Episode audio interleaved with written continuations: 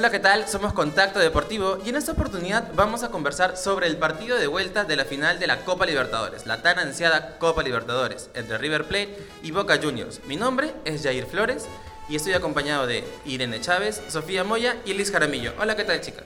Hola, Jair. Hola, chicas. Un partido muy esperado por todos los hinchas y lleno de emociones. Hola chicos, ¿qué tal? ¿Cómo están? Después de una gran polémica, ya la Comebol hizo oficial esta fecha gran fecha, el 9 de diciembre, que dio ya un ganador y estamos con las expectativas claras. Hola Yair, hola chicas, este partido sin duda fue histórico porque jugaron dos grandes equipos argentinos. Así es, 3 a 1 es el marcador en la final en el Bernabéu. Chicos, recordemos que este partido está lleno de goles sorpresivos, goles esperados y los hinchas estaban totalmente eufóricos. Recordemos también que esta es su cuarta copa de River Plate y además que Marcelo Gallardo le da el segundo triunfo a, River. El equipo millonario volvió a llevarse la copa por cuarta vez, chicos. Es impresionante. Desde el 2015, en el que también lastimosamente hubieron algunos choques con Boca Juniors que fueron, ciertamente no llegaron hasta la final, fue en semifinales me parece, pero nuevamente lo gana de manera polémica. Esta vez lo ganó con juego en la cancha, pero digamos con polémica alrededor. Lo que al principio parecía que Boca Junior era quien estaba gobernando en la cancha, pero al final River Plate volvió el partido. Ahora vamos a tocar lo importante, lo que en el fútbol se espera. Los, goles. Los goles. Bueno, al minuto 43 el gol de Boca Juniors se hizo presente con Benedetto porque el tema del primer gol fue el grito de la tribuna, la euforia, la emoción. Boca Junior y se sentía, imagínense, tanta la sido la expectativa que sentía el ganador. Y esto se dio gracias a un pase de Méndez que no dudó en aprovechar todo esto. Un gol muy esperado por Boca, por toda la hinchada, que se vio el, anhelo que tenían por este primer gol. Yo creo que en, en ese momento Boca sintió como que estaba siendo retribuida por todo lo que había sucedido en el partido de vuelta cuando se iba a dar inicialmente del accidente, lo del bus y todo eso. Yo creo que ellos se sentían como que estaban cumpliendo, con su sueño y estaban recibiendo lo que merecían, pero la historia no había terminado. Sí, porque al minuto 67 gol de River Plate. Hacemos un silencio ahí porque Boca Juniors dijo un momentito, me metieron gol. Y adivinen quién fue el que metió el gol, Lucas Prato. Así que al minuto 67 gritaron gol los de River. Un gran gol definitivamente que estaba lleno de, de dificultades, pero al final logró resolver para bien.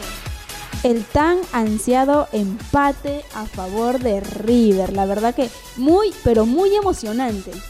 Sí, y lo particular del momento fue que Lucas Prato celebró, corrió e hizo una em, posición, tomó una posición muy particular y se quedó parado buen rato mirando al, a la cámara o a la tribuna, no lo sabemos, pero con una figura como diciendo, merecemos respeto, somos River Plate y te estamos empatando y vamos para ganar. Tuvo su, forma de festejarlo y, y, muy bien, la verdad. Bien, y nos vamos al minuto 108. Nuevamente, chicos, si Lucas Prato se sintió dueño de la cancha, hizo su figura, dijo lo que Jair acaba de pronunciar, que dijeron respeten a River, al minuto 108 se presentó el colombiano Quintero. Y fue un gol con la emoción así, pero con tristeza de boca, un gol de River Plate.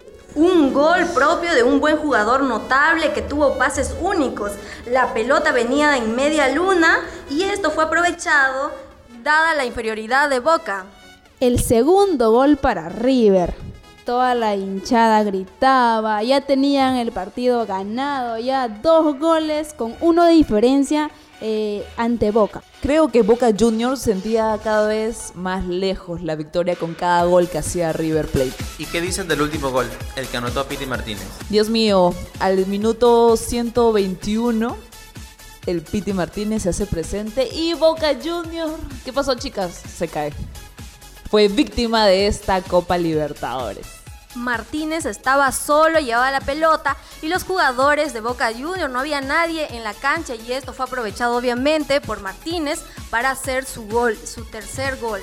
Esto fue porque Luego de un tiro libre que tenía justamente Boca Juniors, en el que hasta el arquero se atrevió a ir hasta el otro arco y ser partícipe de la jugada y poder conseguir un gol que les dé algo de orgullo, algo de, de- de respiro para decir, podemos anotar un gol más, cosa que no sucedió. Piti tuvo la pelota y fue corriendo y no pudo llegar absolutamente nadie detrás de él que lo pueda impedir. No desaprovechó la oportunidad que tuvo, la, la verdad. Este partido la verdad que estuvo lleno de pasiones ¿ah? entre todos los jugadores. Totalmente. Para mí que ellos sentían que era el todo por el todo. Hicieron una corrida maratónica para todas las jugadas, todos los pases. Si ahora hablamos de las jugadas y los pases, de la pasión, de los jugadores que estaban ahí, que se sentían ganadores, cada uno en su mundo en ese momento, imagínense la emoción. Hablamos ahora de las incidencias como las tarjetas famosas amarillas y rojas. ¿Cuál fue el primero? Hubieron seis tarjetas amarillas y una roja. En las amarillas, cuatro para River y dos para Boca. Y lamentablemente la tarjeta roja pues se llevó eh, Boca Junior con Wilmar Barrios que fue expulsado. Y esto dejó a Boca Juniors con 10 hombres, con el ánimo caído, con el marcador en contra y bueno, sabemos el desenlace. Y recordemos que todo esto sucedió a inicios del segundo tiempo. Es una pérdida porque ustedes se imaginan, como dice Yair, acotó eso porque si el equipo se sentía desvalido por la salida de Wilmar Barrios, ya estaban con la pena abajo y de alguna u otra manera ya se sentían los ánimos exhaustos y no se veía la misma capacidad de juego en ese momento, ¿no? Ahora vamos a ir llegando a la parte final de nuestro podcast. Vamos a mencionar que lastimosamente Boca Juniors se quedó sin copa y se quedó sin entrenador prácticamente. Así es, Jair, como lo dices tú, ¿no? River ganó, sí, ganó 3 a 1 a Boca Junior. Eso fue el final del marcador de esta Copa Libertadores 2018 que fue con gran espera entre todos términos, ¿ah? entre violencia, entre ánimos apasionados, entre hinchas. Pero también, como lo dices tú, ahora Boca se queda sin entrenador y es una pérdida tremenda. Pobrecitos. No se sabe cuál va a ser el futuro exacto de Guillermo Barros Esqueloto, pero esto tiene más para contarse. Sabemos también que River Plate ganó su cuarta copa y que ya está de camino para el Mundial de Clubes. Esperemos que le vaya bien, porque es uno de los representantes, si es que no es el único, me parece, de América. Entonces, que la mejor de las suertes los acompañe. Hemos llegado a la parte final de nuestro podcast, así que nos despedimos. Despídanse, chicos. Gracias por escucharnos. Yo soy Lisette Jaramillo. Gracias a todos, ya tendremos más novedades de los próximos partidos. Mi nombre es Irene Chávez. Así es chicos, ya regresamos con muchas más novedades en Contacto Deportivo. Siempre estamos informando y a través de estos comentarios llegamos hacia ustedes. Recuerden que nos pueden encontrar en nuestra página de Facebook como Contacto Deportivo Oficial, en nuestro blog como Contacto Deportivo y en nuestra cuenta de Anchor como Contacto Deportivo también. Hasta la próxima.